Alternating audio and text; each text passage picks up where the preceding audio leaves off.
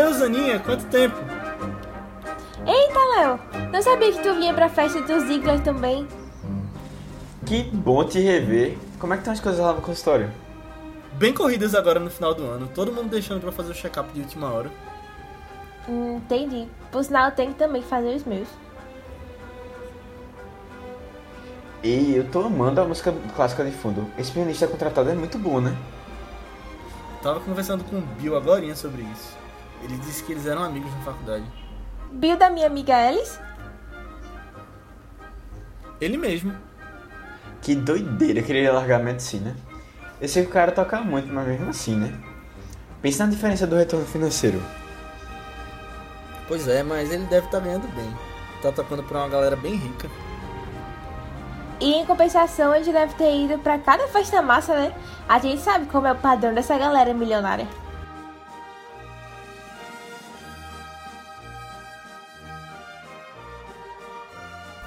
Fala galera, bem-vindos a mais um Vice, nosso podcast de recomendação de filmes. Eu sou o Leonardo Albuquerque, tô aqui com o Matheus Cavalcante. E aí, pessoal? E a Aninha Guimarães. Oi, gente.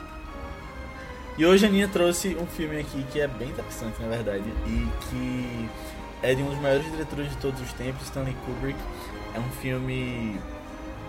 É o último filme dele, na verdade, é um filme um pouco divisivo até, que é de olhos bem fechados. É, designer, por que, que tu trouxe ele? Ah, vocês não querem começar falando o que, que acharam, não? Porque eu acho que vai ter toda uma história assim, porque eu escolhi ele e Kubrick Ah, e tal. entendi. Você tava andando na noite, conhecendo o pessoal e aí. Pois é, eles disseram, assista de olhos bem fechados. Aí eu fui lá e. Na verdade, era tudo um sonho. Na verdade, esse filme a gente tem que ver de olhos fechados, né? É a magia.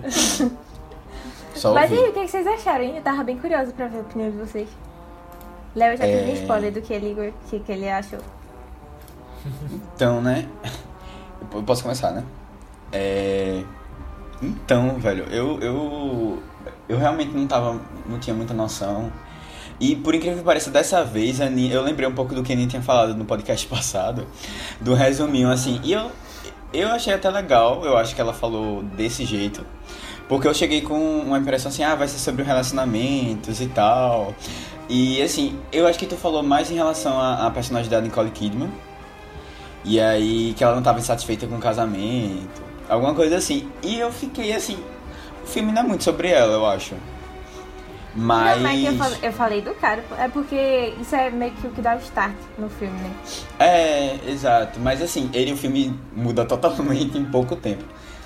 E assim, eu fiquei muito impressionado. Eu acho que eu tive um pouco dessa reação quando a gente tava falando daquele filme de Scorsese, é, que tem DiCaprio e tem Matt Damon, não vou lembrar o Os nome. infiltrados. Os Infiltrados, é que logo no começo você já percebe que você tá vendo um filme de um bom diretor.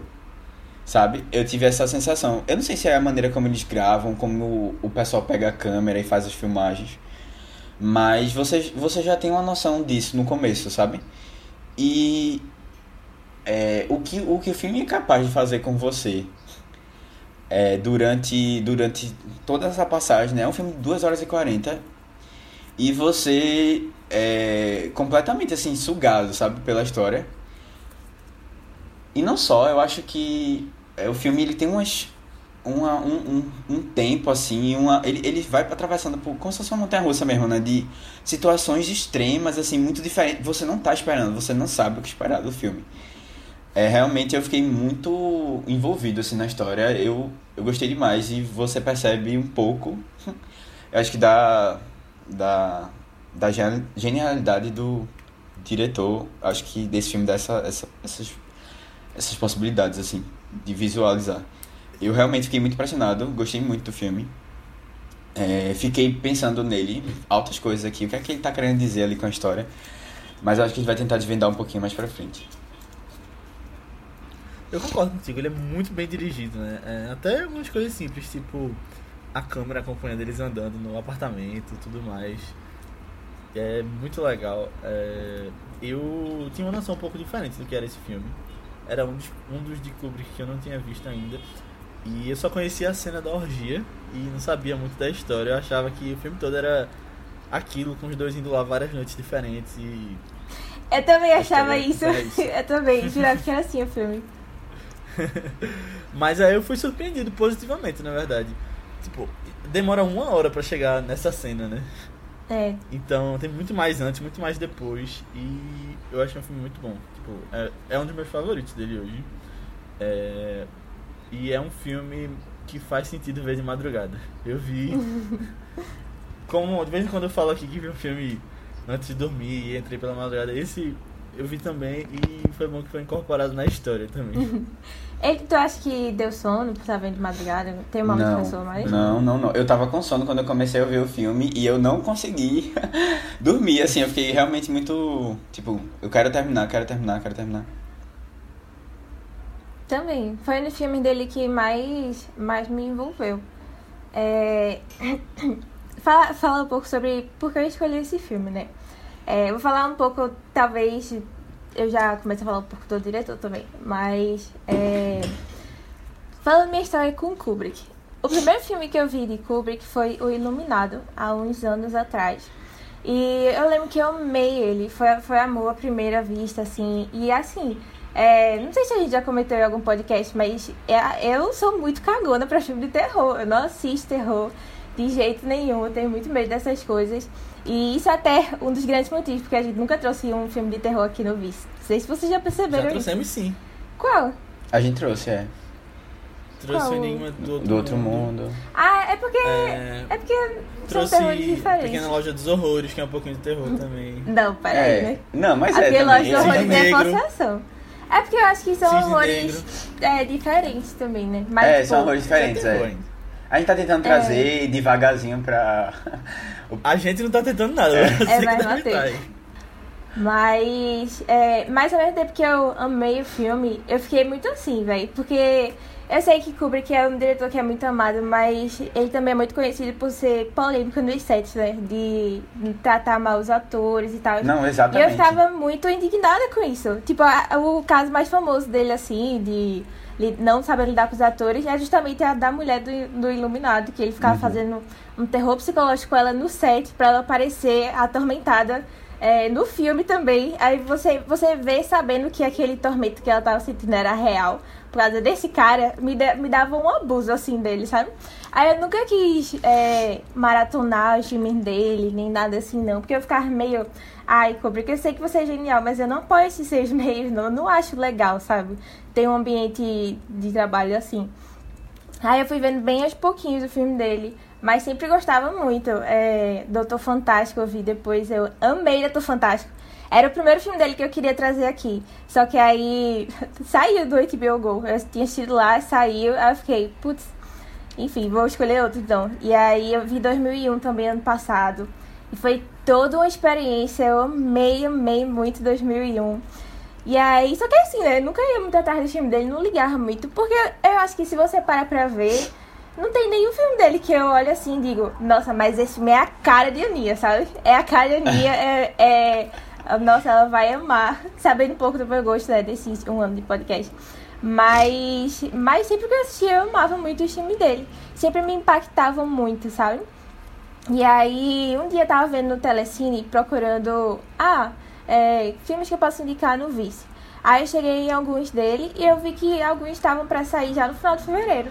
Aí eu pensei, é agora ou nunca a maratona desse homem. É, tem que ser agora. Aí assisti, passei as últimas duas semanas assim, só assistindo o filme dele, basicamente. E, cara, mudou muito esse, esse conceito que eu tinha dele. Tipo, eu ainda acho muito, muito, muito chato esse negócio de. dele não, não saber lidar muito bem com, com os atores, sabe? Mas eu ainda acho bem problemático. Mas, meu Deus do céu, ele faz cada obra-prima também que, que não dá pra você ignorar, sabe? São cada filmes que foi, foram, foram muito importantes pro cinema em si. É, e aí, eu tava nessa maratona aí dele, o filme que eu amei de primeiro, assim, que mais me envolveu depois também, é, foi justamente De Olhos Bem Fechados. E aí eu, eu até tava pensando em trazer outro dele que eu gostei que só também, que é Glória Feita de Sangue. Mas aí eu deixei esse pro futuro e trouxe logo De Olhos Bem Fechados mesmo. E o que, é que tu achou de Olhos Bem Fechados? Ai, é, eu amei, eu amei demais, demais. É, se tornou até um dos meus filmes favoritos. Foi um, é um dos poucos filmes que eu dei cinco estrelas também, já, já falando aqui. Eu fiquei muito apaixonada pelo filme, muito apaixonada. Acho que também porque eu tinha ideia de que eu não ia gostar muito do filme. É, que assim, talvez eu gostasse, mas eu acho que talvez eu ia ficar muito. É porque aquela cena do, do culto já era uma coisa que a gente. Eu acho que é a cena mais famosa do filme, né? É parodiada em vários cantos também. E era sempre algo que eu olhava assim, eu ficava, é o que, pô? Se a vibe do filme for essa, acho que eu não vou gostar muito dele, não. Mas aí o filme é muito mais, é muito mais do que isso. Eu acho é um filme que tem tantas camadas também para você ficar é, observando, refletindo, discutindo depois. É, e isso, essa temática da, da humanização está muito presente nos. É, não humanização, porque às vezes ele usa a desumanização. Mas a humanidade, assim, está sempre presente nos filmes de Kubrick, que eu gosto tanto do jeito como ele transmite isso nas histórias. Eu, eu amei demais o filme, demais. Eu tava até comentando com o Léo que, assim, eu, eu não sei definir direito um, um top 3 filmes de Kubrick, mas um top 5 e, é, assim, top 2, pelo menos, eu tenho uma noção. E ele com certeza estaria entre os meus favoritos disparados. É, ele, 2001, acho que estaria um top 2, assim. E aí, o terceiro lugar, não sei, né? Mas é, outro dele que eu amo bastante. Calma, tu tem um top 5 e um top 2. É, é, é porque eu não sei definir um terceiro lugar direto. Quem não tá no top Tipo- 2 poderia estar. É, não, é porque, tipo, eu gosto. Meus primeiros lugares seriam é, 2001 e De Olhos Bem Fechados, né? Só que o Iluminado, Doutor Fantástico e Glória Feita e Sangue, pra mim é difícil escolher um deles como favorito, sabe? Aí, tipo, se fosse ter o top 5, seriam esses. Mas top 3, aí eu já teria que repensar muito minha vida. Entendi. Ele tem Laranja Mecânica também, que é um grande filme que entrou pra história aí. Ele ficou bem conhecido. E pra mim ele é um dos maiores diretores da história também, um dos meus favoritos. E é muito legal porque são poucos filmes, né? Então você pode fazer uma maratona dele facilmente, conhecer todos. É, diferente de outros grandes diretores também que fizeram diversos filmes durante a carreira e fica mais difícil de ir atrás de todos. E todos os filmes dele estão disponíveis, você pode encontrar facilmente. Inclusive vários tem no Telecine, nossa parceira. É. É, não sei se a gente comentou isso antes, mas aproveitando que a gente ainda tá na parte sem spoilers, De Olho Bem Fechado está disponível lá no HBO Go. Você que tem HBO aí e vê muitas séries, lá tem filmes bem legais também pra você assistir. É, e tem vários outros dele lá também. Eu acho muito massa isso, que a maioria dos filmes dele tá disponível em algum canto fácil pra gente assistir. Poucos são que você realmente teria que ir atrás de outros meios, sabe?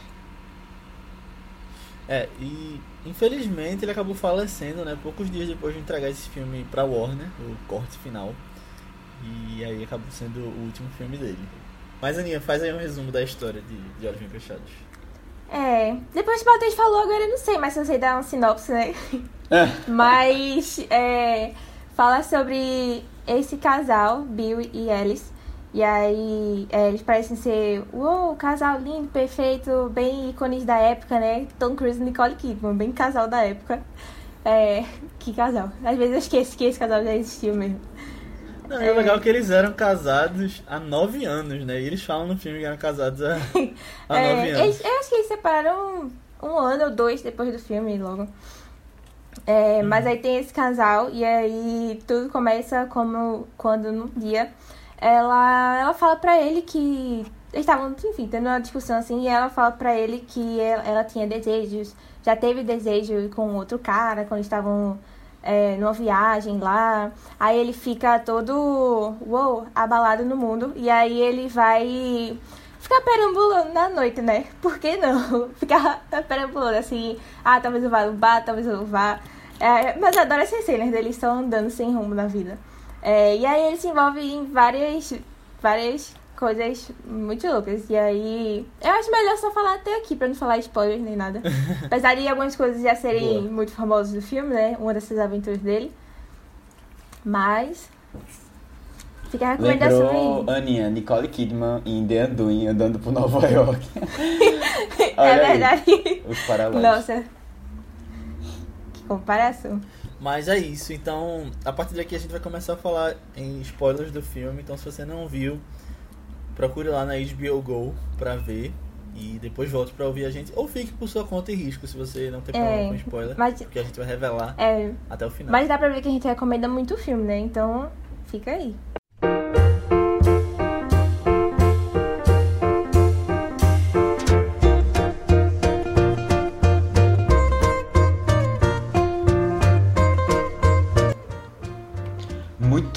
Boa a dica do clube de jazz, Léo. Foi mesmo, o Bill que me indicou. Aquele amigo dele toca aqui algumas noites. Por falar no Bill, vocês têm visto ele por esses dias? Eu tenho encontrado no consultório, por quê? Alice me ligou ontem pra conversar e parece que as coisas não estão muito bem não entre eles. É, eu soube ainda que ele passa grande parte da noite perambulando pela cidade. Um conhecido até viu ele entrando na loja de fantasias e tudo. Fantasias? Ai, isso tá me cheirando a amante. Calma aí, gente. Não dá pra já julgar assim. Mas quem é que sai no meio da noite pra fazer essas compras? Só pode ser pra algo suspeito. Aham. Ó, se dá ou não pra julgar, eu não sei. Mas que tem uma coisa estranha aí, tem.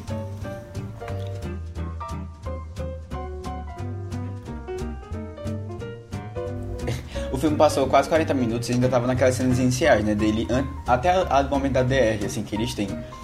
Mas passou um tempão dela dançando, só ela dançando com o outro senhor lá. E eu fiquei assim, será que a gente vai passar um tempão assim, só vendo Nicole Kidman? E o, pior, é, e o pior é que eu não tava muito incomodado, sabe? Eu tava gostando das cenas dela dançando lá. Eu também. É, ele apresenta bem os personagens, né? E na verdade eu achei que aquele personagem húngaro que ela dança iria voltar depois.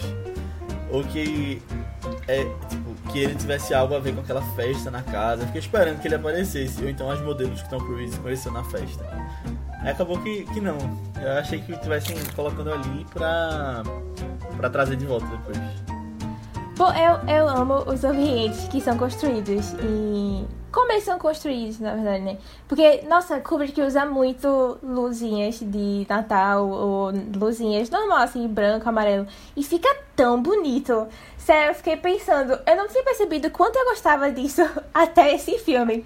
E realmente, poxa, quando eu for no futuro vai ter que ter umas luzes assim, pelo menos em algum cômodo da minha casa. Porque, nossa, dá um outro ar, um ar mais sei lá, de sonho, um ar mais uou, encantada aqui. Eu amei, eu amei muito isso. Eu amei os ambientes também, mas por outro motivo, porque eu gostei muito dos apartamentos gigantes que aparecem. Pois é, velho. Ele adora casa grande, né? Tipo, tudo é imenso. É. E, tipo, ele, ele, ele gosta de passar tempo fazendo os personagens andarem pela, pelos Aham. cômodos. Então, na casa dele, ele anda. Na casa da que tem a festa no início. Na outra casa que tem o negócio, ele tá andando. Na casa dos, do, do- dos pacientes que ele vai visitar, ele tá andando. É. Não, e assim, eu. eu achei o seguinte, o filme começou e eles estavam no quarto, né? Só Nicole Kidman e Tom Cruise. Aí eles estão conversando e tal. Eu pensei que aquele era o apartamento deles, porque você não sabe quem eles são ainda. Aí eles saem, tem tipo uma, um apartamento gigante ainda, pra eles irem andando até saírem de casa. Eu fiquei, caramba, que massa. É, cada É, pessoa, e aí depois você vê que ele é, é um médico em Nova York e tal. cada pessoa mais chique do que a outra quando vai passando o filme. Exato. Depois tem uma escadaria, né, gigante subindo. Com- Aí depois aquele casarão. Com várias luzinhas. Várias luzinhas, eu vi na escada, achei Na muito escada, bonito. Adorei. Se um dia for, for rica a ponto de ter uma escada, vai ter várias luzinhas assim também. Você pode comprar uma escada tranquilamente. E bota né? uma Só- luzinha na tua casa. de construção, é. Aninha já comprou uns pisca-piscas de Natal pra botar no quarto dela. Logo depois que terminou o filme. Queria. Daqui pro Natal, quem Mas sabe? uma coisa, uma coisa muito legal que eu achei é a tensão que ele consegue construir nesse filme. É, principalmente depois daquela festa que ele É. vai. Não essa primeira, mas a festa. Ah, lá. entendi.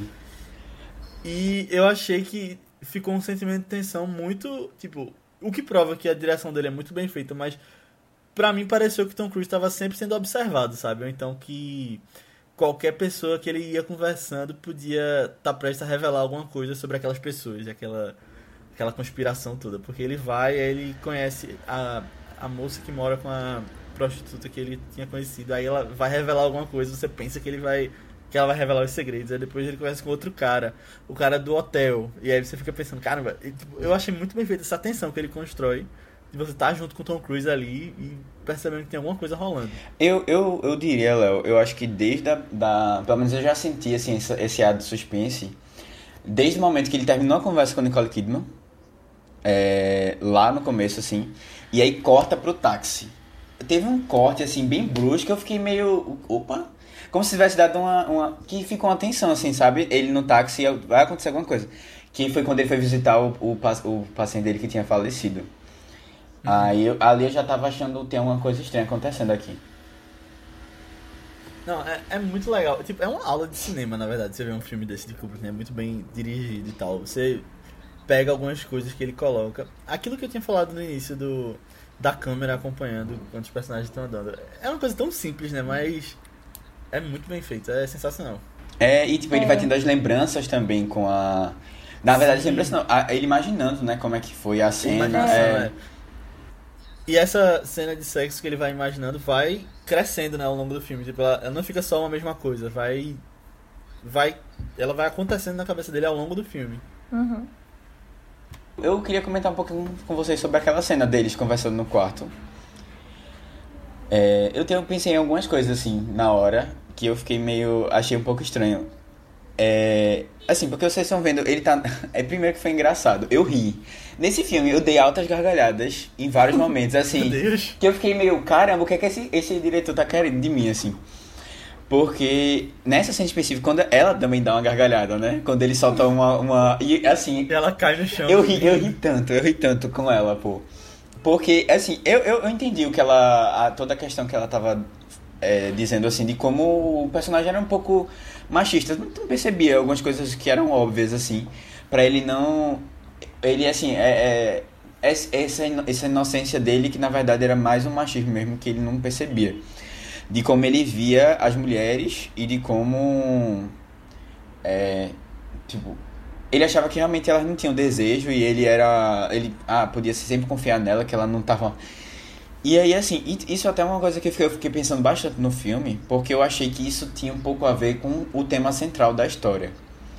Mas aí eu no final eu já fiquei meio na dúvida se era isso que ele queria me mostrar sabe? Se era essa esse desenvolvimento do personagem para ele perceber essas eu não sei se ele, ele quis trazer isso, mas, né, de, de perceber que, pô, será que eu tinha uma impressão errada de como as mulheres agiam e aí, tipo, essa história toda foi para mostrar isso para ele? Eu acho que não, no final das contas eu não sei, mas eu acho que a gente podia deixar isso para discutir realmente qual foi o significado desse filme mais pra frente.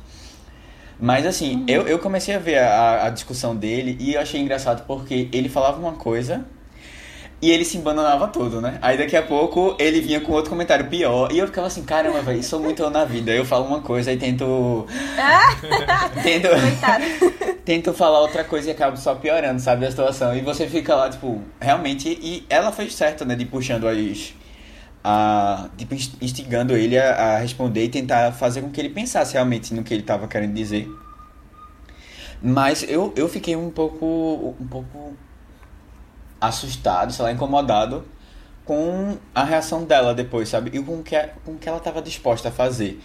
Pareceu que ela já não tinha nenhum amor mais pelo relacionamento dela, sabe? Parece que ela já tinha desistido. Porque uma pessoa que chega para falar o que ela falou na mesma, tipo, daquela maneira assim, crua, Sabe, eu acho que ela não tinha mais nenhuma expectativa do relacionamento dela. Eu fiquei pensando nisso, assim. Foi uma coisa que eu fiquei. E depois tem um outro momento que ela, ela conta o sonho dela. É, e aí ela, eu fico assim, pô, tu ainda espera que alguém realmente. Esse relacionamento tenha algum futuro? Porque. Eu fiquei pensando, eu acho que eu não conseguiria mais ter um relacionamento depois disso. Tipo, eu não conseguiria afastar essas memórias, essas lembranças e as imaginações que eu ia ter com base nisso. Porque ela realmente foi muito direta. Foi muito assim, ela quis. Como se ela quisesse magoar, sabe? E ela, ou se ela não quisesse, tipo, ela não pensou que ah, magoar vai ser uma coisa ruim. Eu não tô, eu não tô me preocupando com isso no momento, sabe? E eu fiquei, uou. Cara, caramba. Não sei, Aninha, eu, eu, se tiver alguma coisa pra comentar. Tá, é. Primeiro, eu também fiquei muito chocada nessa cena do sonho. Porque eu fiquei, quem é que fala um negócio desse pro parceiro, pelo amor de Deus? Que tá tratando com vários outros e que tá vendo ele sendo humilhado e tá feliz. Tava rindo. Tava rindo com isso quando ele chegou no quarto. Eu fiquei, meu Deus do céu, que, que bosta esse relacionamento, viu? Sei não, mas eu fiquei pensando. Porque assim, muita coisa do filme, é, pelo que eu entendi, né? É da cabeça dele. É tipo um sonho surge da cabeça dele. E eu fiquei pensando se isso daí não era uma coisa também. Porque quais as chances dela ter sonhado com algo que era tipo, parecido com o que ele tinha vivido também. Tipo, uhum. quais as chances disso na vida, pô? Se ela tivesse lá vivido também aquilo, aí ok, sonhar, né? Coisas que impressionam sua vida. Mas, é, não sei, achei, achei muito estranho. Fiquei pensando eu... se ela podia estar tá lá também. Mas, não, eu acho que não. É, até, sei lá, tem, tem várias coisas que são, são estranhas naquela parte lá da, do, do clube da orgia. Muito estranho. E depois dá pra gente ficar pensando assim como na verdade aquilo ali não é real, é só é, representações das coisas dele.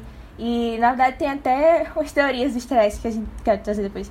Mas é, voltando especificamente pra ela, eu amei muito a cena da conversa deles. Amei muito mesmo, porque é, tem, eu achei engraçado também esse tom dela falando as coisas para ele e ele em negação.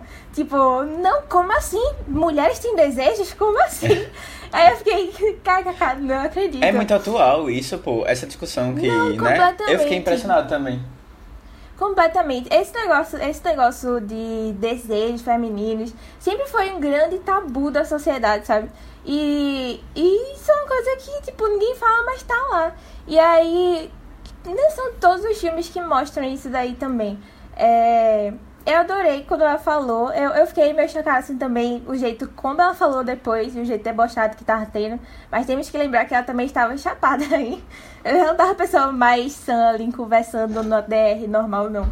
Mas, não, mas, mas depois que, que teve ela, o sonho, aí eu fiquei tipo, eita, eu acho que ela é assim mesmo.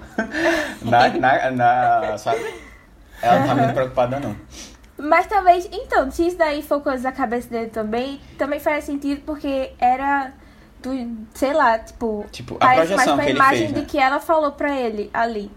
É. Aí, enfim, mas eu adorei, eu adorei que ela trouxe isso à tona, eu adorei mesmo. É, e tem até um negócio assim que eu fiquei pensando depois que é que são as mulheres no filme, porque as mulheres no filme parecem ser muito é, a ideia do que ele tem, de, do que são as mulheres, sabe? Que estão, sei lá, são muito. São muito objetificadas, são muito. É, sempre atreladas a alguma coisa de dinheiro.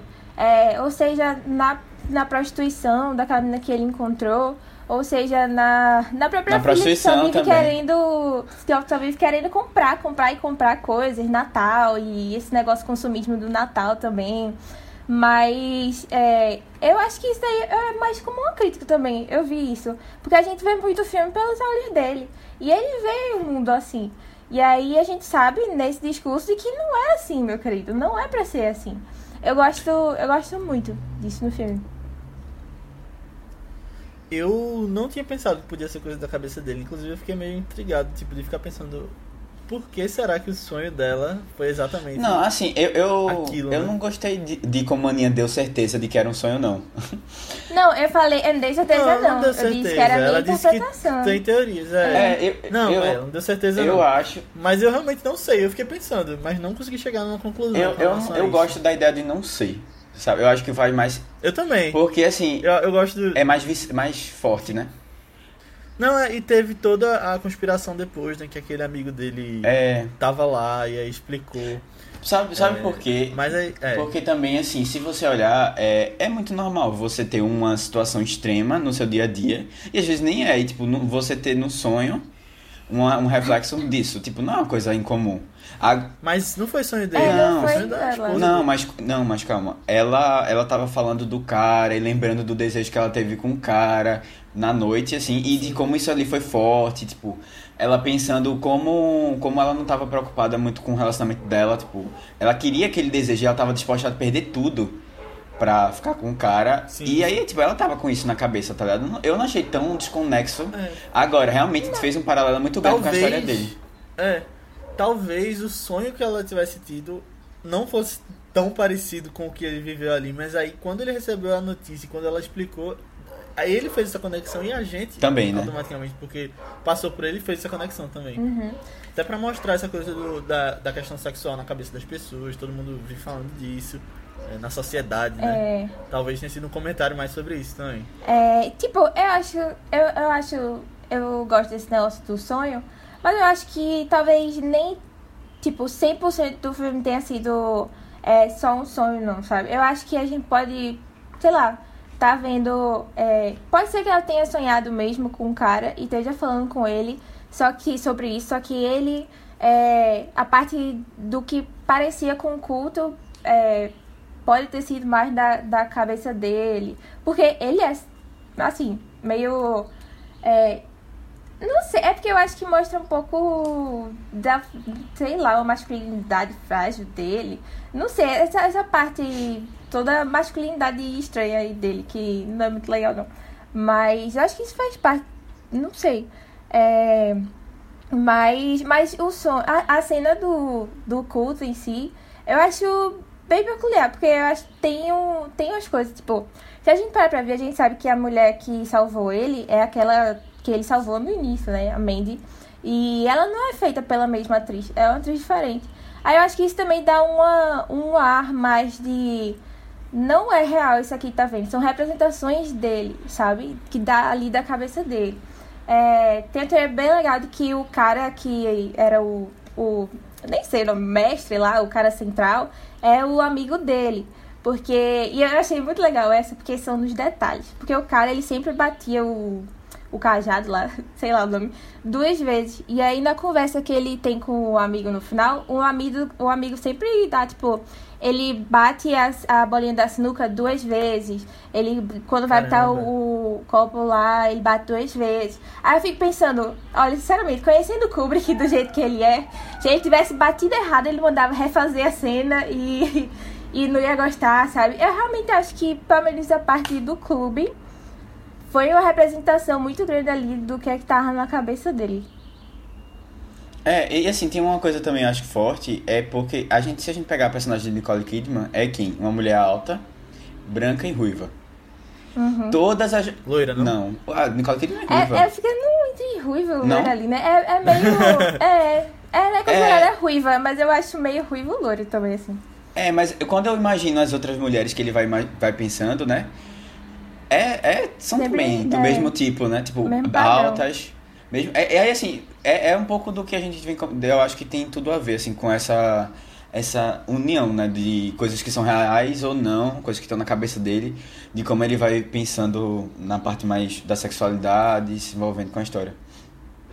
É, eu acho que tem muito esse comentário sexual mesmo, tipo, é um filme bem sexual. E tem esse comentário sobre isso está presente na sociedade, né? Como eu tinha falado anteriormente. E até a última frase do filme, né? A última palavra, na verdade, é fuck. É. Queria até, tipo, tirar a interpretação de vocês, o que é que ele tá querendo dizer com tudo isso.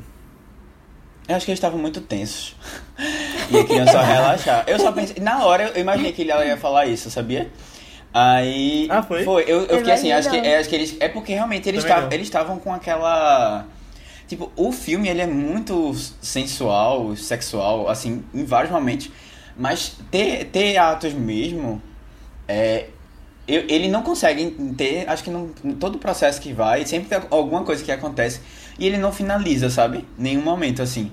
E ela tava lá, né, em casa também. Aí eu acho que eu, eu, eu senti que era o que eles estavam precisando mesmo. Iam se resolver ali. Apesar de que eu fiquei muito impressionado que eles iam ainda continuar naquele relacionamento. Tipo, eu mesmo já teria pulado fora, porque é, tava muito louco aquela história dos dois ali. Tipo, aquela cena neles em casa chorando, antes deles irem para o pra loja, né, comprar o presente de Natal. Eu achava que eles tinham terminado o relacionamento e quando vê, eles tinham aquela conversa na loja que não. É, não, a gente vai ficar junto tal. Vamos esquecer, tipo, sonhos são sonhos. Realidade é, é diferente, a gente tá vivendo acordado, a gente tá acordado, sei lá. Umas coisas assim que eu fiquei. Que conversa. Agora, Aninha falou dessa personagem que ele salvou no início.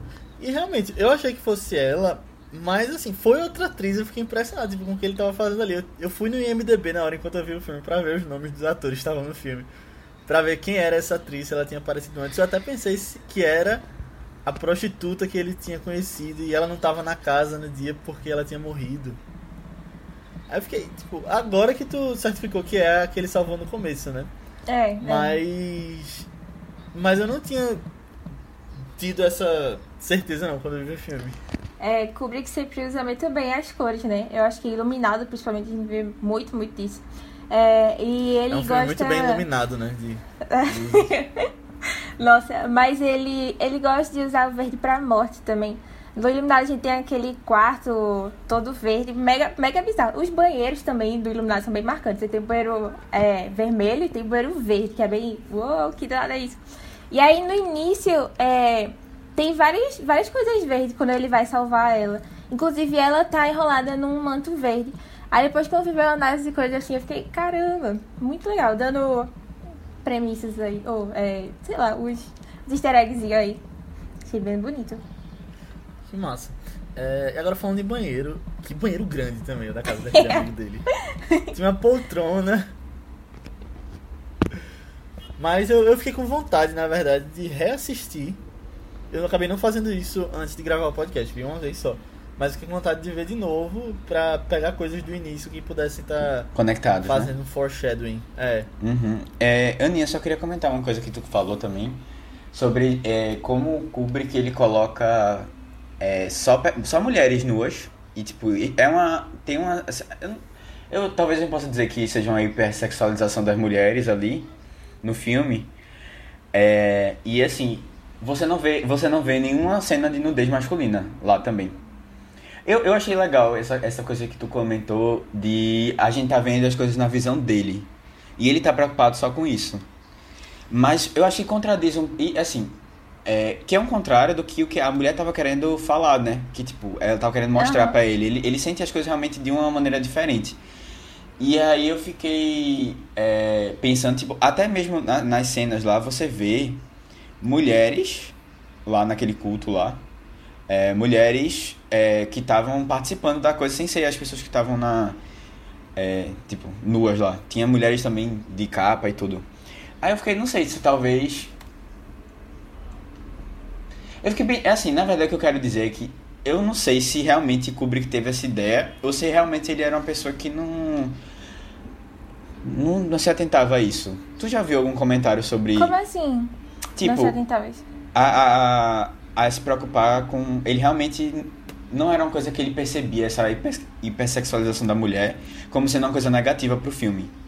E tipo, como a gente tem essas discussões hoje, sabe? De que. É, ah, sempre tem uma mulher nua, é muito mais fácil de ver, por exemplo, uma mulher nua do que um cara. Porque o cinema a gente. É, o corpo da mulher é muito mais fácil de usar, as pessoas. Sabe? É, é uma coisa que vai agradar mais e as pessoas não se importam muito de usar como um objeto, assim, pra, pra cena, sabe? Não, eu nunca vi nenhuma coisa dele comentando sobre isso, não. Mas eu acho que isso faz total sentido com o filme. É, pelo história, personagem né? principal que a gente tem, pô. Pelo personagem que a gente tem, o universo que foi criado ali e tal. E. É... Não sei, sinceramente, eu não vi muita gente incomodada com isso também, não. Eu acho que, vocês falam um negócio, esse filme, é, eu acho que ele tem muitas essas cenas de nudez, né? Tem as cenas chocantes, assim, do clube também. Mas, mas eu não sei se ele é um filme muito... é, não sei, eu acho que essas cenas estão lá mais como um estranhamento de algumas coisas que estão acontecendo do que, meu Deus do céu, ui, tesão aqui, sabe? Eu acho que é mais tipo, nossa, que estranho esse negócio. Eu não, eu- o sexo do filme, eu não acho que ele é muito usado como sexualização assim mesmo. É só de. é, ele é algo que, que traz um incômodo ali. Tipo, o. é, a fantasia que o cara fica. A fantasia não, é. A, a imaginação que ele. Que o Bill fica tendo da mulher com. Com o fuzileiro naval lá. É, não, não é algo muito. Oh meu Deus, sensual. É tipo, que bosta. Ela traindo aí e ele. É, imaginando essas coisas, se torturando o tempo todo, o tempo todo no filme, se torturando com essas imagens do que poderia ter sido, sabe? Eu não sei, eu acho que não tava lá tanto pra essa questão tão sexualizada do filme, não. Eu concordo contigo, Aninha. Eu acho que o sexo no filme. Tipo, eu acho que é um dos filmes que mais tem nudez, assim, de filmes sem serem eróticos e tal. Mas é um filme que você fica tenso com isso. Você não, não sente desejo em algumas cenas. Porque é realmente uma coisa estranha o jeito como ele traz. Eu acho que a cena que mais dá, tipo, seria um, assim, um, uma sensação mais normal com uma cena de sexo é justamente nessas de, do sonho dele, apesar de trazer esse incômodo para o personagem dele. Mas eu acho que talvez isso tudo tenha a ver um pouco com o próprio título do filme, né? Eu, eu queria até é, discutir depois sobre o significado desse título. É, assim, se a gente olhar direitinho, a primeira cena, ela tá trocando de roupa. E Hum. aparece a cena de nudez dela. Sim. Né? Sim. Aí assim, não é, é, não é uma coisa totalmente estranha pro filme, mas ao mesmo tempo também não tem esse significado todo de estranheza. Tipo, é uma coisa que tá no contexto do filme, tá, mas Não, não, mas- tem essa coisa de estranheza que a gente. Que tem outras cenas no filme, durante o filme, né? Tipo, aquela cena no. no é, na- no local de, de roupa, tá ligado? Que ele vai alugar as roupas de fantasia também, que é uma cena super. super estranha lá, da menina, da filha dele. Mas Ah, eu não não sei. acho que. Eu não acho que a questão, tipo, toda cena de nudez ou de sexo tem que ser uma estranheza. Mas é, não é só uma super sexualização. Tipo, aquilo dali parecia uma cena normal do dia a dia dele, sabe? Tipo, vocês trocando na frente do seu marido. É. Não, não necessariamente tudo Mostra sempre ela precisa. usando até o banheiro, né? É, é, essa cena dela no, na privada. Mas não, pode sei lá, eu acho que parece algo, algo normal. Eu acho que ele não dá muita atenção assim, tipo, ah, estamos aqui pra fazer algo sexy. Não, é uma coisa normal entre um casal que já tá junto há muito tempo. Mas então, é essa a questão, não é entre o casal, é ela. É porque a gente vê tudo da- do, dos Da olhos visão dele. Eu né? acho, é, eu acho que Isso tem a ver. muito né? do filme é assim, a gente vê muito, muito o que tá acontecendo por ele. Até, até mesmo tinha falado, tipo, a gente não acompanha muito ela ao longo do filme. A gente acompanha só mais ele. Tanto que a única cena que mostra ele sem roupa, ele tá se olhando no espelho. É quando ela tá se olhando no espelho, ele chega do lado. Mas. Isso me lembrou, Aninha, essa conversa toda. Me lembrou um episódio de Seinfeld. que fala que Jerry tem uma namorada que vivia fazendo as coisas pelada Ah. pela casa e ele começa a se incomodar. É. Porque ela era o nu ruim, não era o nu bom. Porque ela fazia umas coisas tipo abrir um pote de picles. Aí ele tinha uma conversa com a Elaine, eh, que ele diz que ele vai começar a ficar fazendo coisa nu também, pela casa. Saudade de Seinfeld. Aí-. Aí tem toda uma discussão sobre o corpo masculino e o corpo feminino, e aí depois quando eles decidem não usar mais a, não, não ficar mais nus pela casa, ele começa a ficar desejando que ela fique nua, imaginando ela, e ela não consegue tirar da cabeça a imagem dele nu, e ela fica tipo enojada com isso. É, agora, deixa eu comentar uma outra coisa. Aquela, essa cena do, do, da orgia, que assim, quando o cara falou lá que iria pra um lugar secreto, você não vai você não imagina o que vai ter lá. Eu imaginava que era uma orgia. Só que, minha gente, eu não tava preparado para um culto meio. um negócio meio, meio, sei lá, estranho. Eu, eu realmente, eu, eu, eu já tenho um, histórico, assim, de ter um pouco de medo. De quê? um pouco de medo dessas, dessas coisas de culto, assim, meio macabras e tal. Que você não sabe o que, que acontece dizer que tem lá. um histórico de. Aí eu- eu. Não, aí eu, eu, eu beleza, né? Tava esperando, eu tava esperando uma outra coisa, uma coisa mais de boas. Não aquilo que chega lá. Eu fiquei, eu até, eu acho que eu tive um pouco de medo assim mesmo das cenas, sabe? Tipo, realmente me deixou um pouco meio num Mas- cagaço assim. Tipo, realmente é. Dá um medinho. É, eu fiquei, o que é que vai acontecer aí, minha gente? O que esse cara tá se metendo, né? Né, Não, pô, e ele, ele, ele nem aí, velho, nem aí. Mano, no momento que eu chegasse e visse aquela mulher no, no ciclo com o cara, eu dava meia volta e ia me embora com o táxi, velho. Muito bizarro, muito bizarro. E eu fiquei pensando que ele só tava. Pô, só tô vendo onde é que a vida vai me levar aqui, né? Meu Deus do céu, ele chega e penetra num, num lugar estranho desses e quer passar despercebido. A mulher dizendo, isso aqui é depois- perigoso, viu? Isso aqui é perigoso, não É. se mete não. E ele ainda, vamos nessa, vamos nessa. Caramba. Como é que a mulher sabia que ele era ele? Naquela Eu acho que todo mundo É que sabia, ela porque ele era estranho, ele. pô. Ah. Ah, Não. não. É, É, não, sei. não, e não, e, e o, e o cara sempre fala depois, né, que ele chegou de táxi quando todo mundo chegou de limusine, ele deu o casaco, tinha o nome no casaco. É. Ai, tá vendo? Por isso que a gente não vai nesse relação aleatório assim. Não, mas assim, me É. lembra, sabe até Léo, tu, tu que viu a bruxa? No final não tem uma cena que elas estão lá fazendo, dançando e tal. Aí me lembra, morro de me lembra, me lembra coisas assim, velho, de, de, sabe, meio terror mesmo, que é- eu fiquei, não, É. calma, calma. Eu- por isso que eu fiquei meio tenso, assim, essa, depois dessa Uhum. cena já, o filme já mudou totalmente as coisas, e eu fiquei realmente muito... O que é que, o que, é que ele tá querendo com, comigo? É. É, mas aí O que eu justamente. tô fazendo aqui vendo É. filme, né? Mas aí justamente essa cena mais icônica do filme, né? Eu acho que é a que mais a gente não esperava que fosse nesse nível, o negócio que tá acontecendo. E aí quando vê, meu Deus.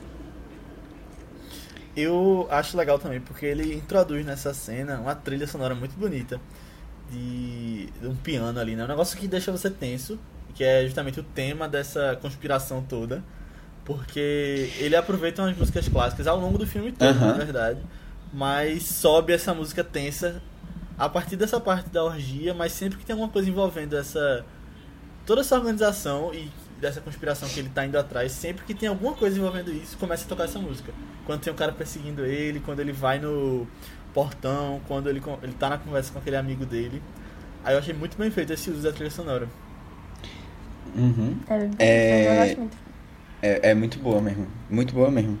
E assim, eu tenho o, o tema da o tema em si da, da quando ele tá sendo perseguido, né, que é aquele toque bem bem eu, eu acho que eu já tinha ouvido em outros momentos assim. Eu não sei se vocês lembravam de alguma coisa, mas eu acho que já era é uma coisa mais ficou eu não sei se deve ter sido feito pro filme. Ficou bem marcante, bem marcante mesmo. E eu acho legal que é no piano. E o filme, no início, tem toda aquela coisa com o piano, Aham. né, daquele amigo dele. É. É, é, por sinal, calma. Duas coisas que eu quero comentar. Ainda sobre esse do culto e depois. Mas uma coisa que eu quero comentar também. É, vocês acham que aconteceu, que o, mar, que o amigo morreu? Vocês acham que aquele negócio, aquele negócio no final que ficam tentando encobertar as coisas do culto, vocês acham que realmente o culto estava envolvido ali com a morte da mulher? Ou foi uma coisa dela mesmo? Vocês acham que o, ma- o amigo dele morreu? Ou ele voltou mesmo pra casa? É, depois eu fiquei pensando sobre, eu fiquei meio em dúvida o que, que realmente aconteceu. Então, é, eu acho que a mulher morreu por causa deles, talvez. E até eles falam que ela vai ter uma um destino que ela não pode voltar atrás pela decisão dela e tal. Mas sobre o amigo dele eu tinha confiado. Eu achava que ele tava em casa, mas realmente pode ter feito alguma coisa. eu. Não. É. É, é assim, tu, tu falou agora que são atrizes diferentes. Talvez ele tenha se enganado como a gente se enganou, com- são, que a gente, como a gente se enganou, sabe? Com essa conversa. Porque ele, ah, ele viu uma pessoa que era parecida. E aí, pronto, achou, ele nem vai lembrar do rosto, que a pessoa não lembra mesmo. Eu, tipo, é, são, se forem duas pessoas parecidas assim. E pode ser até uma coisa, uma jogada, tá ligado? Do, do próprio pessoal. Assim, olha, morreu. essa- menina tinha, tava com com tinha tido uma overdose, assim, né? Tinha passado mal. Aí a gente pode aproveitar isso pra fazer com que ele acredite na história. Fazer um gaslighting. Ai, eu acho que não. Eu prefiro a ideia mesmo de que são aquelas pessoas e na cabeça dele é só. Só tipo, que uma atriz diferente, até porque ele nem sabe quem são o pessoal ali, né? Mas eu acho que faz sentido ser pessoas diferentes do, de quem ele tá acostumado a ver já no dia a dia, porque ele não reconhece ninguém. É, mas eu Mas, fiquei. Eu, mas fiquei eu bem gostei na dúvida. muito da teoria de que o amigo dele é o líder. Ai, também adorei, pô. Quando falou isso da sinuca, de bater das vezes, eu já fiquei. É isso, é isso, é isso. Isso não tá à toa nos filmes. Ele é perfeccionista demais pra isso daí passar. Mas é. Mas É, é, eu também é, é, acho que faz sentido. é, uma coisa que o filme fala muito também são. É, é sobre dinheiro, na verdade, né? A gente vê que, assim, ele. O, o próprio. Bill. É, o próprio Bill, ele tem muito dinheiro, né? E a gente vê. Eu não sei se você repararam isso, mas eu fiquei, nossa, esse cara tá gastando tanto com qualquer coisa. É tipo uma coisa, abre Exato, aqui a dinheiro, a carteira, você quer o quê? 200 reais pra um suborno? Toma aqui, sabe? Tudo ele gastava dinheiro assim. Qualquer coisa como Ah, é fosse 200 água. dólares? Tá tranquilo. Ele, ele usava muito, muito fácil as pessoas assim pra conseguir o que queria. E aí, quando você vê, na verdade, é, quando você bota ele em comparação com as outras pessoas lá do culto, tem ele em comparação, sabe? Ele é o que chega de táxi, os outros chegam de limusine. E aí, cada um usa de um jeito o outro. Aí eu fiquei, caramba, velho. E a gente vê esse negócio deles, da galera do que é, tem muito poder, pode estar cobertando no final, né? Eles ficam sempre falando algumas coisinhas assim, tipo, ah, essa galera tem muito poder, não pode brincar com eles não, não sei o quê. E, e o próprio nome dele, né, em inglês, é uma jogadinha, Bill, de. de é, como se fosse conta, né? Uma coisa assim. Eu fiquei. Aí eu adoro quando fazem jogadinhas com nomes. Adorei, achei sentido. Aprovei, Kubrick massa. arrasou. Mas é, eu acho que o dinheiro tá- fa- também faz parte da questão de como ele, ele se vê, assim, né? Tipo, poder tá atrelado a dinheiro, tá atrelado à masculinidade, né? No caso ali, no Uhum. filme especificamente. Eu Acho que tem, tem, tem tudo a ver. E assim, não só isso, mas ele dá a carteirada o tempo todo. Velho, eu fiquei. Eu tenho que ser um médico, porque você chega com a carteirinha de médico e você faz tudo, tá ligado? Tudo, tudo. Olha, é, é realmente é o sinal de que você é uma pessoa correta.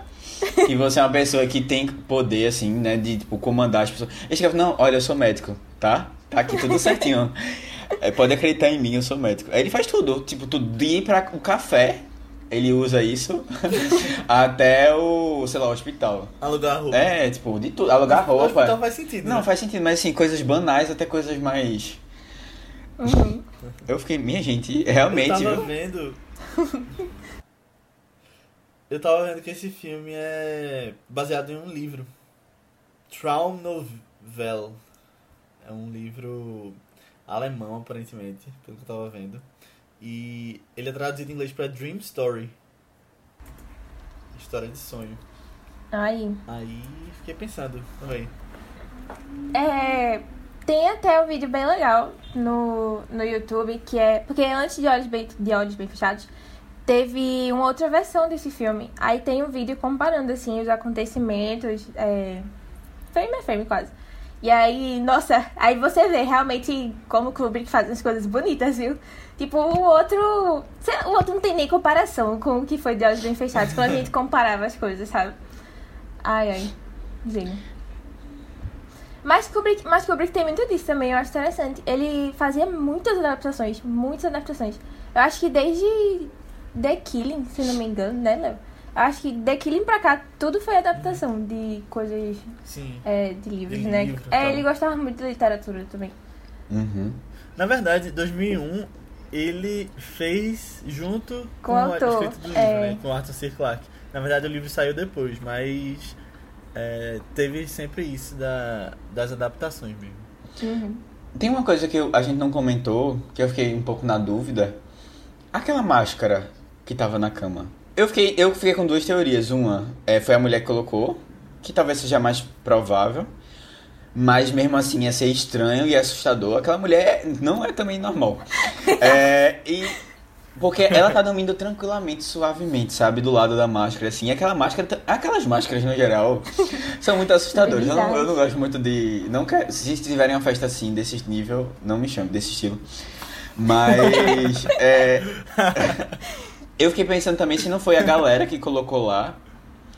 Só pra dizer assim, olha, tamo aqui, tá? É, olho, a- é. é- Eu, eu pensei que fosse a galera. Apesar de que, tipo, não faria muito sentido o cara, ele sair do lugar que o cara tava dizendo, olha, não, a gente é do bem. A gente não fez essas coisas que você tá imaginando.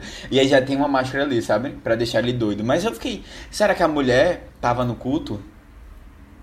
E aí por isso que ela já, ela quis deixar ele assust... Não sei, eu fiquei só viajando aqui, mas eu não cheguei a nenhuma conclusão. O que é que vocês acham? Eu acho, eu acho Se ela tivesse, difícil. o sonho dela faria mais sentido também. É, mas eu acho difícil algumas coisas assim de- dela tá lá, se a gente considerar 100% verdade que a gente vê ali, porque, sei lá, ele chega, ela tava. Já tá lá, tipo, né? ela, ela já tava lá, é, ela estava dormindo, e aí ela. E foi ela liga pra dormir. ele quando ele tá fora de casa. E ele o quê? Ela o quê? Ela liga pra ele quando ela. Quando ele tá fora de casa. Ela liga pra ele. É, eu, acho que não, não era tão assim a vibe dela tá lá no culto, não. Mas, mas eu fiquei pensando, eu gostei desse negócio de ter sido a galera. Porque assim, né, o povo, quando ele tava lá no culto, o povo disse pra ele nunca falar com ninguém sobre isso. Parece algo mais tipo, a gente tá observando, mas é pra você fingir naturalidade aqui no negócio, sabe? Se alguém sempre falar com você, vai desmentir tudo, vai dizer que, ah, isso aqui é doideira, sabe? Eu até achei que o amigo tá fazendo bem isso, tipo, Aham. passando o pano, passando o pano pra que, ah, nada aconteceu não, sabe? Mas talvez a máscara seja um sinal de que fique de olho aí na sua vida. É. Sua vida nunca mais será a mesma. E depois volta ao normal. E sobre o... Na cena final. é, e sobre o título do filme. O que é que vocês acham? Eu não cheguei a nenhuma conclusão. Eu fiquei pensando um pouco nisso, mas não cheguei a nenhuma conclusão, sabe? Será que tem a ver com a questão do sonho É. também? Ou mais por ele fechar os olhos e não não vi, não vi isso, não vi nada e o que eles pedem pra que ele faça? Ou os dois, ou mais além também. É, eu acho que tem a ver com os dois. Isso aí foi as coisas que eu pensei, mas não sei se era só isso mesmo não. Talvez tinha mais coisa. Que pode ter a ver com isso de acobertar as coisas também. Hum. de, tipo, É. já começa aquela cena dele na festa ajudando o amigo a cobrir a história que a mulher tinha passado mal, né? Quando É, ele exato. tava com ela. Aí depois o filme todo vai mostrando essas coisas. Será que, será que ele não, não desperta no final quando ele volta no relacionamento com a mulher? Tipo, é aberto com ela, ele fala toda a história, eles tentam recomeçar de novo, passar esse negócio de, ah, nós vamos ficar bem agora. E antes ele tava só Realmente, meio em dormente, assim. É. Que é que mas eu acha, gosto de, Não sei, eu gosto desses títulos enigmáticos. eu gosto. Não sei, pode ser muita coisa. Pode ser muita coisa mesmo. Vocês acham que é, Tom Cruise usa o salto? Porque ele, ele tá do mesmo tamanho de Nicole, praticamente do mesmo tamanho de Nicole Kidman em alguns momentos, assim, eu fiquei, ele é bem mais baixo que ela, viu? Não sei se Nossa. Talvez uma plataforma, né? é uma plataformazinha, eu fiquei, Alta. será, será? Nossa, mas nesse filme foi a primeira vez que eu percebi como ele é baixinho. Porque perto É. de todo mundo ele parecia muito baixinho, realmente, velho. Mas tem umas cenas que eles estão Eu acho que ele juntos, não tem nem aí eu fiquei, 1,60. Deixa é, eu ver. eu, eu procurei ontem, ele tem 1,70 e ela tem 1,80. Caramba. 1,70 ele parece mais baixo. É, eu pensei assim, mas é, é porque também, não sei, É, Eu ele é mais falei, baixo eu que pensei eu. que é. ele tinha 1,60. É, ele é mais baixo Ele que é eu. mais baixo tipo, que eu também. Aí já, já, eu já acho baixo. Porque eu não me acho muito alto, não. Mas, bom. é, e uma outra coisa também é como Tom Cruise tinha filmes. Mas sabe o que mostra isso? Desculpa Não, vai, termina te interromper termina. rapidinho, mas mostra que você não precisa ser alto pra fazer sucesso, né? Não, é. Tom Cruise aí. É, mas assim, na verdade, assim, não precisa, mas eu sei que em outros filmes ele já fez isso. Então, Ah, assim, né? Se você não for, você vai ter que fingir que é. pra estar no filme, Mas, tá ligado? ó, Al Pacino, por exemplo, é mais baixo que ele. É. Mas é, é porque ele, tá, se- ele tem sempre essa coisa de mulheres 60 e próximas. E, tipo, é, nu- nunca foi muito bem visto mulheres, ser- mulher ser mais alta, principalmente no cinema, sabe? Isso nunca foi uma coisa que as pessoas. Era visualmente legal de ver, assim, tipo, pra. Porque, assim, pro público não gostava muito, eu acho. Porque eles nunca faziam isso. Porque acho Hum. que é uma sensação de mais poder pra mulher, né? Também. É, dá, é, tipo, e o, o cara que é o cara que é o protagonista não vai poder ser mais baixo que a mulher. Tipo, né? Não, não cabe no, no filme. Bom, essas coisas que a gente vai melhorando com o tempo. Mas outra coisa também é que eu fiquei pensando como, como Tom Cruise fazia filmes mais interessantes. E agora ele ficou tão na mesma vibe, né? Tipo, você pensa em Tom Cruise, você pensa em Missão Impossível e tudo que ele faz é exatamente isso. Mas ele na década de 90 ele tinha tantos filmes interessantes, né, pra que a gente a gente não comentou ainda sobre Magnolia, mas eu tô pensando em trazer pro podcast em breve. Porque Boa. eu indiquei pra uns amigos, mas os amigos não assistiram. Aí, quem sabe, né? Depois do podcast eles assistem. E assim, Tom Cruise tá sensacional. É o melhor papel dele, da carreira dele. E não, nada vai se comparar a isso. É, eu acho que encaixou demais com ele. Aí eu queria comentar com vocês depois. Aí eu não sei, daqui a pouco eu devo trazer o Magnolia aqui pra gente falar sobre. Mas não só, né? A gente viu um filme do vampiro. É, que ele é vampiro, eu e a Aninha. Entrevista com Entrevista vampiro. vampiro. Vampiro. E tipo, ele tá. Su é, é um filme meio. Não é um filme. É o melhor filme de todos, não.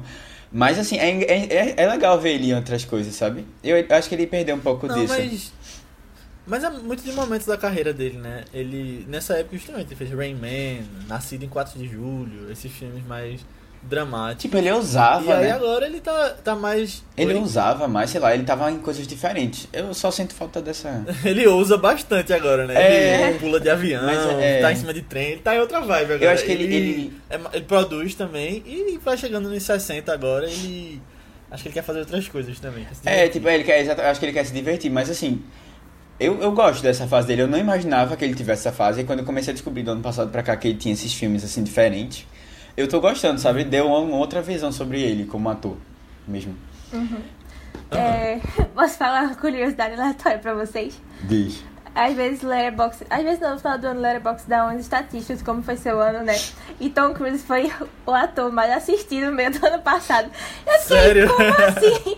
Eu não lembrava que eu tinha assistido tanto filme dele. Aí depois quando eu fui ver a filmografia, eu, caramba, realmente eu assisti uns 6, 7 filmes dele do ano passado, eu nem percebi. Caramba. É, bem diverso. Mas ele tem um bocado de filme bom mesmo nessa época. Uhum. É, ele é muito bom. Eu, eu só queria dizer, só pra finalizar mesmo, só um, um último comentário. Você percebe, ele tava muito jovem na época, mas Nicole Kidman ficou a mesma coisa praticamente de daquela época pra agora. Ela é muito linda. Não, pô, é um negócio impressionante. Ela não mudou muito. Eu, eu, eu não sei não o que ela faz, não. É, Na verdade, eu sei, né? Ela, ela usa bota, faz botox, ela faz aquele tratamento dela lá. Mas realmente ela não mudou muito, não. Tom Cruise envelheceu, tá ficando velhinho, cara. Tom Cruise envelheceu, mas tá, Tá bem. envelhecendo É, agora, tá né? Porque bem. nos últimos anos ele. Você não dizia que ele tinha a idade que ele tem. Não, mas É. é porque nesse filme ele tá realmente com um cara meio adolescente, sabe? Saindo da, da puber, do, dos 18, assim. Tá danado. Sério? cara, pô, pera- 30 não, anos. menino. Adolescente ele tava em Vida Sem Rumo, ele tá até com Mas eu não vi muita diferença, não, de vida sem rumo pra agora, não. Eu achei É ele quê? meio, ele não, meio não, jovem, pô. Matheus. Ele tava muito diferente não, ali. não. Aqui eu acho que ele já É. tem cara de jovem adulto que trabalha. Lá não. adulto. É, tá jovem adulto que trabalha sou eu. Mas assim, eu, eu não mudei tanto de 18 anos pra agora, tá ligado?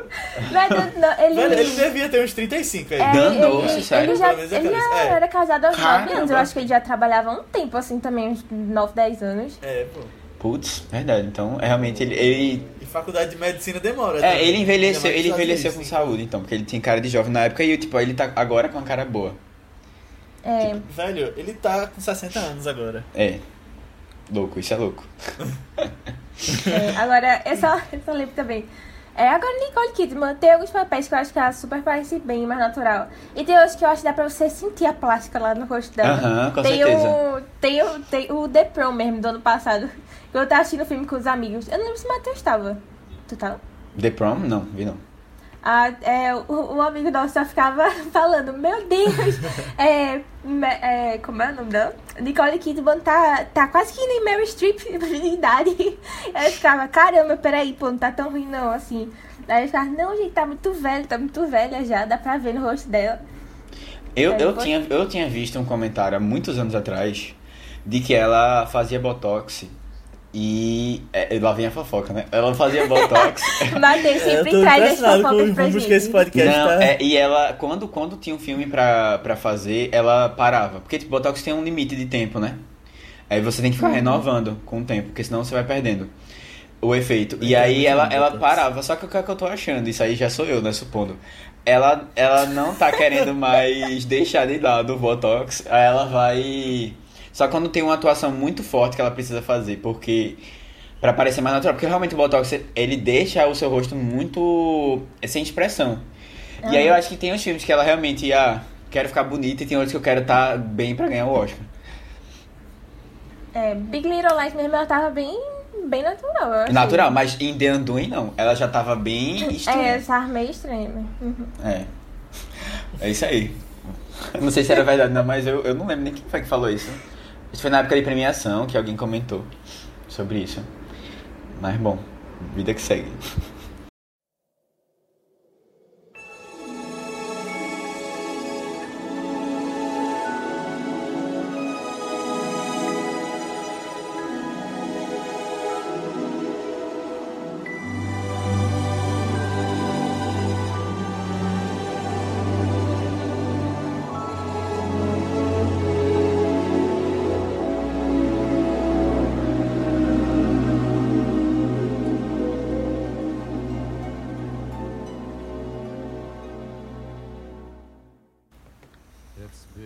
Não acredito que deixei as compras de Natal pra última hora.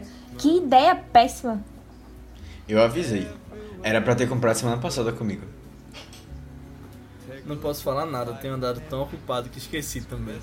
Se vocês fossem uma menininha de 9 anos, o que iriam querer de Natal? Isso é pra tua filhada Helena. Isso! Ela pede mil coisas durante o ano todo, mas quando chega na hora de comprar, eu não lembro mais nada.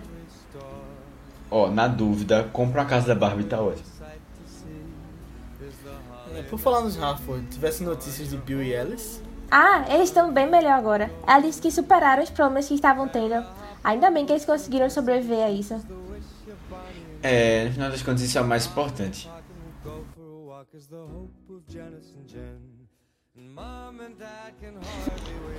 Então é isso, pessoal. Chegamos ao final da nossa discussão sobre De Olhos Bem Fechados. Espero que vocês tenham gostado. Se você gostou, manda para algum amigo que você acha que vai gostar do filme, alguém que curte Kubrick, alguém que gosta de Nicole Kidman, Tom Cruise, gosta desses De filmes fofocas. assim, que você acha que pode gostar do filme. Você pode falar com a gente para mandar comentários sobre o filme, eh, sugestão de próximos filmes, até feedback sobre o episódio. No nosso grupo do Telegram, só pesquisar por ViceBR lá, tá cheio de gente, cada vez mais eh, com discussões e tá bem legal de acompanhar. Você pode falar com a gente também nas nossas redes sociais do Vice, que são ViceBR, tanto no Twitter quanto no Instagram. No nosso YouTube também você pode colocar um comentário lá. E você pode falar com a gente nas, nas nossas redes pessoais, que são Matheus Coiatu, É Matheus com TH, B73, tanto no Twitter como no Instagram. Aninha. No Instagram eu tô como underline Guimarães e no Twitter Marvelous MS Ana. Isso, eu tô como Léo A. Albuquerque, tanto no Twitter quanto no Instagram. Mas antes da gente ir, Matheus vai falar sobre o filme da semana que vem. E então, o filme da semana que vem é um filme que eu tive a oportunidade de ver já faz um tempo. É um filme que conta a história é, de- do subúrbio é, de Miami, né, na Flórida. De Orlando, E- não? De Orlando, desculpa. O subúrbio de Orlando, na Flórida. E de como a gente imagina que é a vida das pessoas que vão para os Estados Unidos tentar ganhar vida.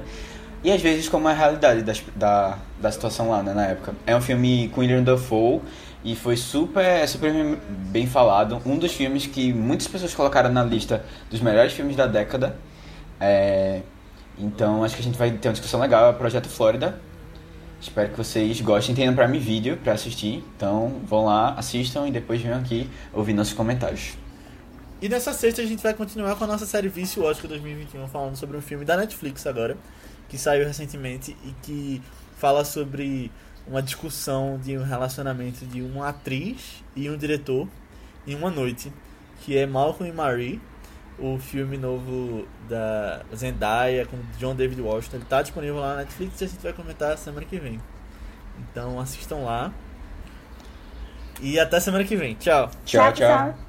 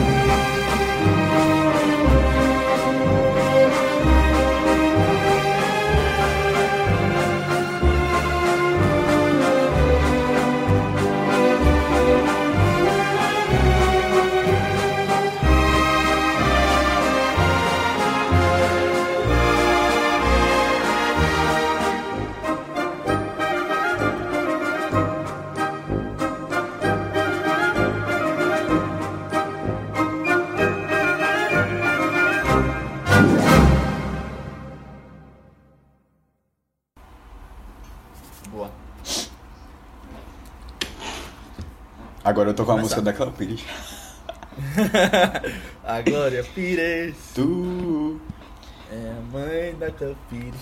Tu, não.